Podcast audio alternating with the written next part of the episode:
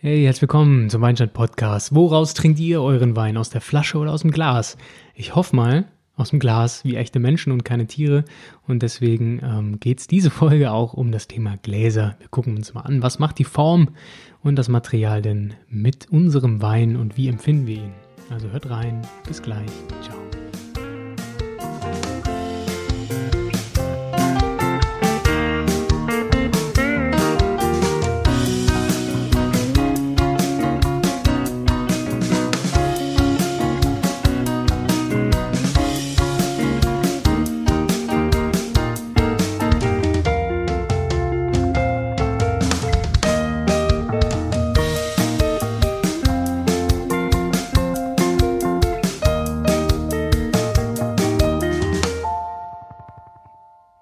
Herzlich willkommen zu dieser kurzen Folge diesmal. Es geht um das Thema Gläser. Ich habe vor kurzem nämlich neue Weingläser gekauft, die Gabriel-Gläser. Ähm, das ist auch keine Werbung. Ich habe das ähm, natürlich selbst bezahlt. Beim Weinladen meines Vertrauens standen die und ähm, die wurden zur Verkostung auch benutzt. Und da habe ich gedacht, boah, die sehen erstens mal richtig gut aus. Ähm, und zweitens, äh, ja, schmeckt der Wein dann ein bisschen besser. Zumal, ähm, das habe ich aber erst richtig gemerkt, als ich den Wein gekauft hatte und zu Hause dann aus meinen, ja, ich sag mal, einfachen Schott-Zwieselgläsern getrunken habe. Und ähm, dachte ich so, hm, im Laden schmeckte der noch krasser.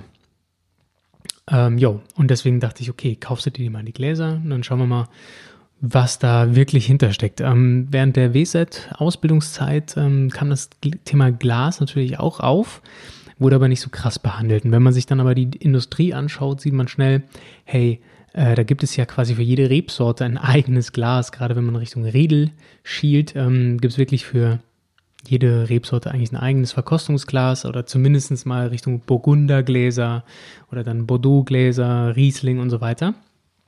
Und ja, die Frage ist, ähm, was macht das denn aus? Wo, ähm, warum sollte ich meinen Riesling aus einem Rieslingglas trinken und nicht aus einem stinknormalen Weißweinglas? Und wo ist überhaupt der Unterschied zwischen Weißwein und Rotweinglas?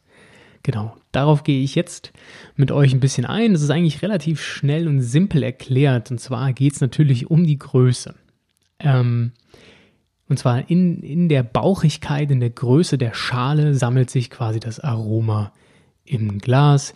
Der Wein ja, verdunstet eben ein bisschen, die Aromastoffe kommen raus und umso größer die, ja, diese Schale ist, umso mehr kann da quasi verdunsten und an die Oberfläche treten. Es gibt einfach mehr Oberfläche für den Wein ähm, damit Aroma extrahiert werden kann. Schmalere Gläser gibt es natürlich auch, haben wir vor allem auch bei Weißweingläsern, haben wir auch gerne bei ähm, ja, Edelbränden zum Beispiel. Sind die Gläser eher sehr, sehr schmal mit einer kleinen Bauch, mit so einem ganz kleinen Bauch nur. Ähm, das dient dazu, dass es milder wird im Aroma, sodass schärfere Weine oder eben Schnaps nicht ganz so ähm, ja, scharf in der Nase ist. Grundsätzlich gibt es mehrere äh, Faktoren beim Weißweinglas oder Entschuldigung, beim Glas generell, beim Weinglas, nämlich zu einen die Öffnung. Ähm, die Öffnung spielt eine Rolle, indem sie ähm, bestimmt, wie das Aroma an die Nase kommt, quasi wie konzentriert. Wenn das eine sehr weite Öffnung ist, haben wir eher eine Betonung floralerer Noten. Ja? Das, ähm, der Wein verbreitet sich eher weit ausgedehnt wenn das Glas schmaler ist, ähm, spricht man von einer Frucht- und Gewürzbetonung, so kommt der Wein konzentrierter an die Nase. Dann gibt es den Faktor Rand des Glases. Je schmaler der Rand ist, desto mehr Flüssigkeit gelangt in den Mund bzw. an die Lippen, wenn man trinkt.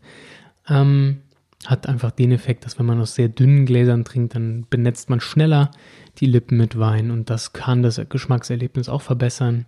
Und der nächste Punkt ist der Stiel.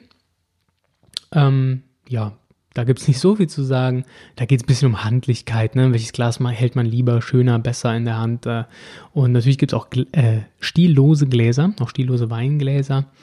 Da würde ich sagen, würde ich mal von abraten, denn die Temperatur der Hand beeinflusst dann den Wein meiner Meinung nach zu sehr.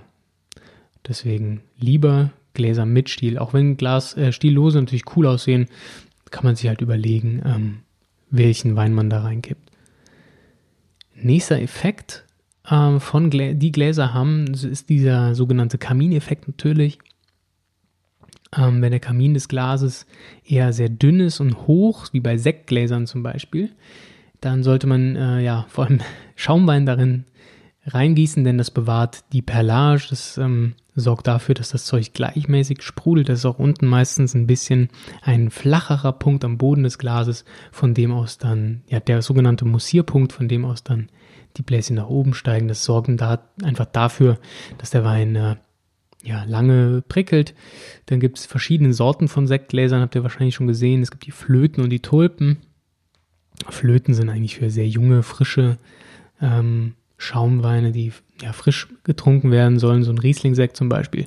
Und die Tulpen eher für reichhaltigere, fruchtigere Weine, also für gereiftere Schaumweine oder vielleicht für Prosecco, der ähm, sich ein bisschen ausbreiten sollte, weil er denn auch sehr fruchtig eben ist.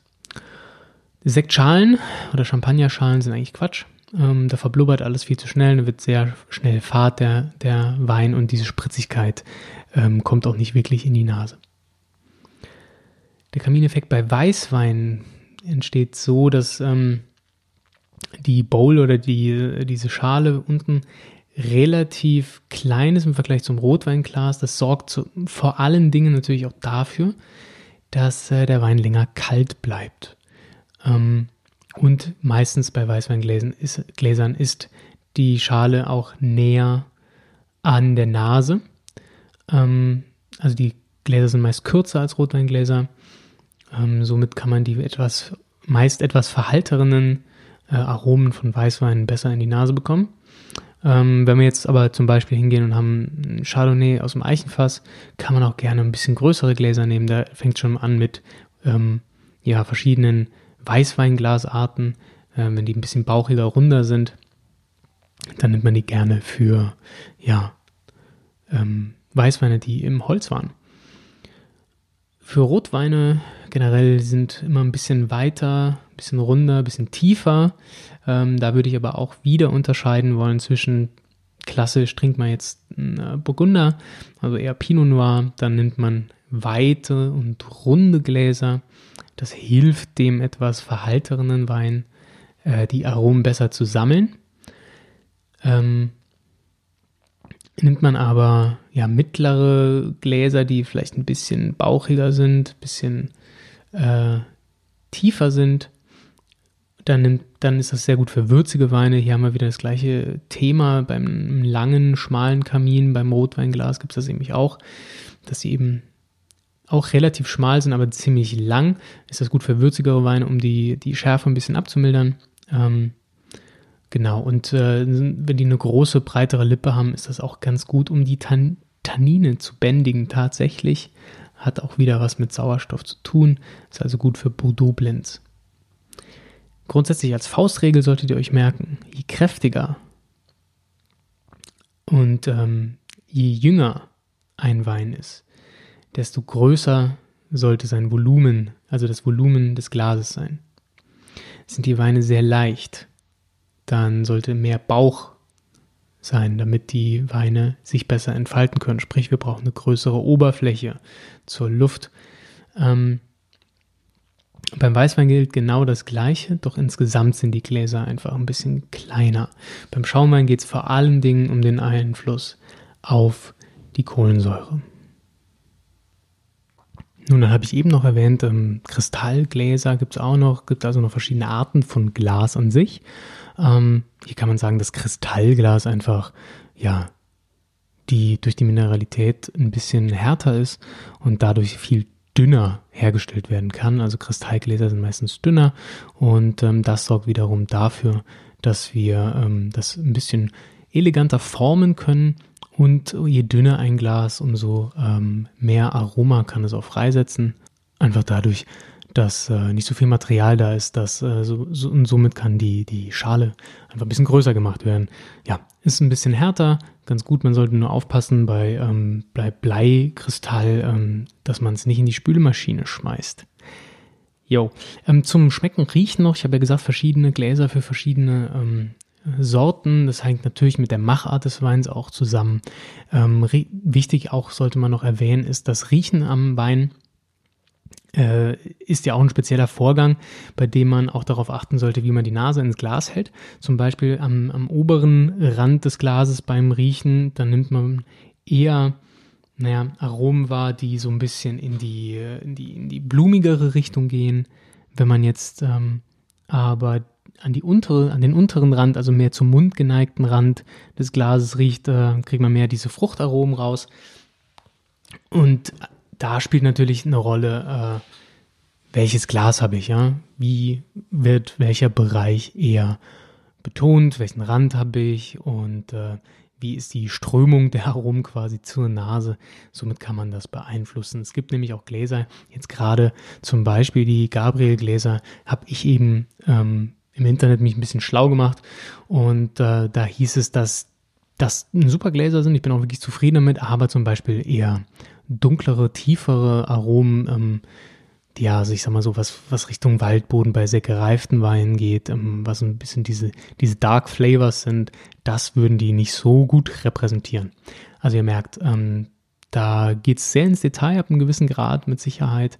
Ähm, was ich euch empfehlen kann, wenn ihr euch überlegt, Weingläser zu kaufen, ist, schaut, dass ihr Weiß- und Rotweingläser habt, also Gläser, die ein bisschen tiefer, ein bisschen bauchiger sind für Rotwein, Gläser, die ein bisschen äh, kleiner im Durchmesser sind und von der Schale für Weißwein, damit auch länger kalt bleibt.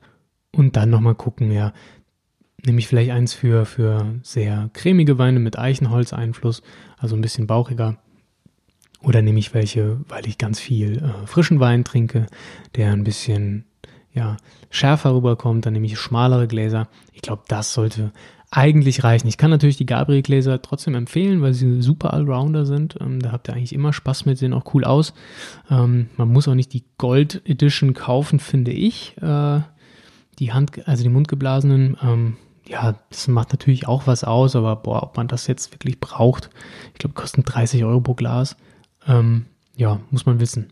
Aber wie gesagt, soll keine Werbung sein. Es gibt auch noch ganz tolle andere Gläser. Äh, ja, ich hoffe, ihr habt was gelernt.